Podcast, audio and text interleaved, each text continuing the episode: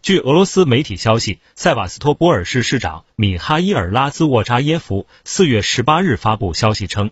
俄罗斯黑海舰队凯撒库尼科夫号大型登陆舰舰长亚历山大齐尔瓦在战斗中受伤后不治身亡。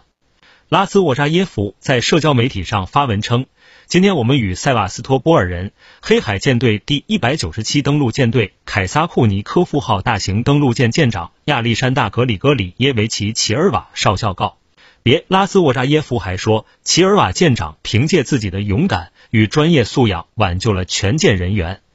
报道称，齐尔瓦生于塞瓦斯托波尔，曾于二零一五到二零一六年参加俄军在叙利亚的军事行动。听头条，听到新世界。持续关注最新资讯。